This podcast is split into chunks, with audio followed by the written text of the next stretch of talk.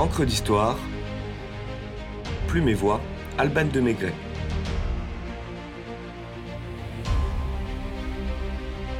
Saint Patrick, patron écossais de l'Irlande.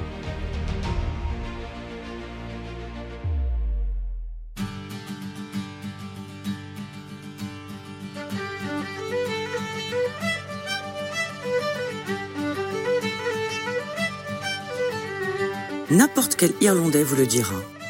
Ce qu'il y a de mieux dans le carême, c'est la trêve du jour de la Saint-Patrick, affirme Bono, le chanteur du groupe U2. Alors que le carême bat son plein, l'Irlande rompt le jeûne le temps de célébrer son saint patron, Patrick, mort le 17 mars 461.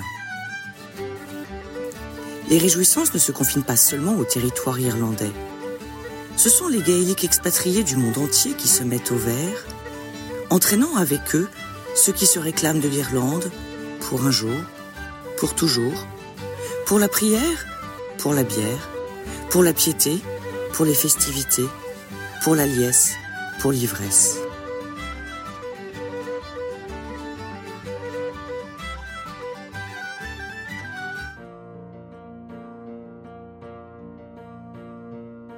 Écossais de bonne famille brito-romaine, Maywin Sukat est enlevé à l'âge de 16 ans au cours d'un pillage de pirates gaëls, puis vendu comme esclave à un chef de clan irlandais.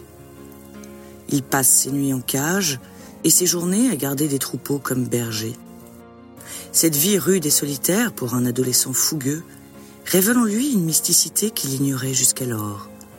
Il se rapproche du Dieu des chrétiens, qu'il prie chaque jour et dont il entend la voix dans ses rêves. C'est ainsi qu'il reçoit l'ordre divin de s'enfuir. Après six ans de captivité, le jeune Maywin parvint à s'échapper et à embarquer sur un bateau.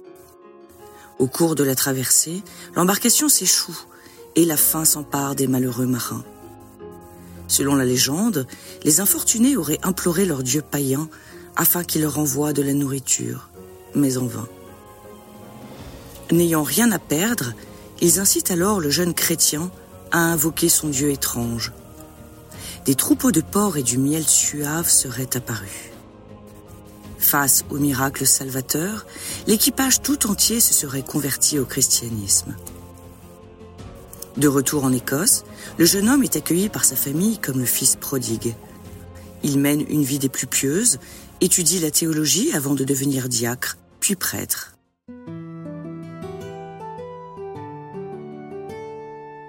Après un long pèlerinage en Gaule, le pape Célestin Ier l'envoie en mission sur l'île d'Émeraude, cette terre même qu'il a retenue comme esclave durant de longues années. Sa tâche, combattre le pélagianisme, la doctrine de Pélage, un moine qui prenait que l'homme pouvait se défaire seul du péché originel. Sa mission consiste également à convaincre les druides celtes que le Dieu unique auquel ils croient est porteur de la rédemption. Il doit convertir au Christ ces païens, je cite, enfermés dans leurs abominables superstitions en évangélisant le territoire celte.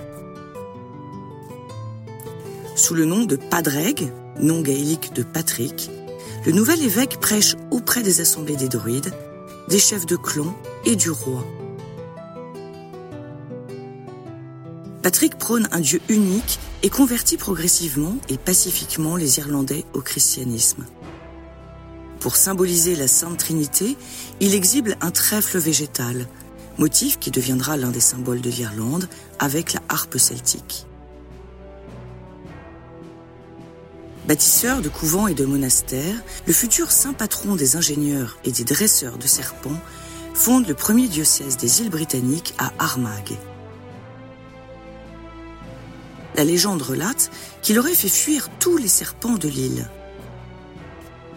L'Irlande n'ayant pas tout à fait le climat pour abriter des reptiles, il faut bien évidemment y voir l'allégorie de la victoire du bien sur le mal, du Christ sur les croyances païennes. Ainsi l'Irlande, pays très catholique encore de nos jours, s'est convertie en moins de 30 ans sans qu'aucune goutte de sang ne soit versée. Cela est suffisamment rare pour être souligné.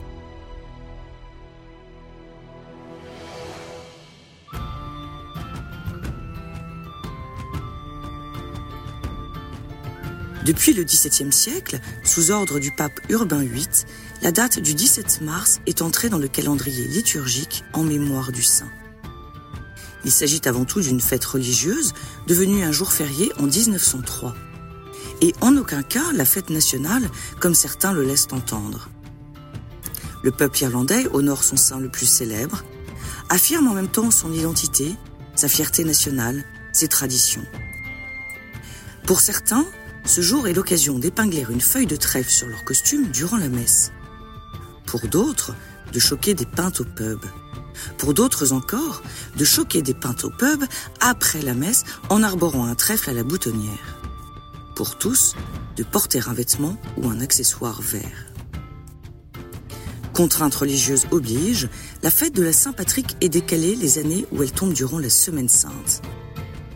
Le 17 mars, autour de la figure du saint patron, s'organisent festivals, concerts, parades, chants et danses populaires, faisant ainsi rayonner la culture irlandaise. Si Paris est une fête, comme le disait Hemingway, Dublin le devient aussi durant les cinq jours qui célèbrent Patrick. À l'instar des villes de Galway, Cork, Kilkenny, Belfast ou Waterford, pour ne citer qu'elles. Il va sans dire que les pubs s'animent et que la bière coule à flot. La légende raconte également que si vous attrapez dans la cité natale d'Oscar Wilde un leprechaun, ce petit lutin malicieux haut de 30 cm, vêtu de vert, à la barbe rousse, arborant un chapeau et un trèfle à quatre feuilles, il devra vous révéler son trésor au pied d'un arc-en-ciel. La fête dépasse largement les frontières de l'Écosse et le continent américain en premier tient son lot d'événements pour célébrer Patrick. Buenos Aires, en Argentine, du fait de l'amitié historique entre les deux pays, notamment au cours de la guerre des Malouines. Montréal, où se tient la plus importante parade du Canada. Les États-Unis, évidemment, qui ont connu une grande vague d'immigration irlandaise au XIXe siècle, à l'époque de la Grande Famine. Ainsi Boston, ville sous le patronage du saint, célèbre Patrick, tout comme Chicago qui teinte sa rivière de vert en hommage aux couleurs irlandaises. Ou encore New York et son immense parade sur la 5e avenue, regroupant pas moins de 150 000 personnes. Nous devons d'ailleurs aux Américains la création d'une bière verte dédiée à Saint Patrick.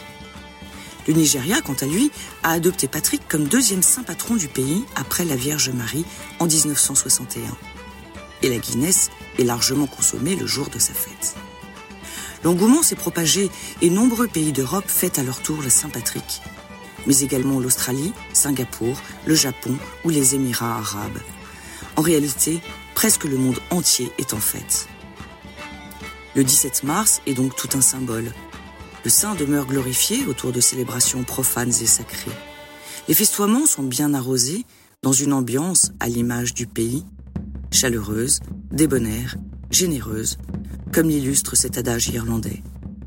Prends le temps de donner, c'est une journée trop courte pour être égoïste.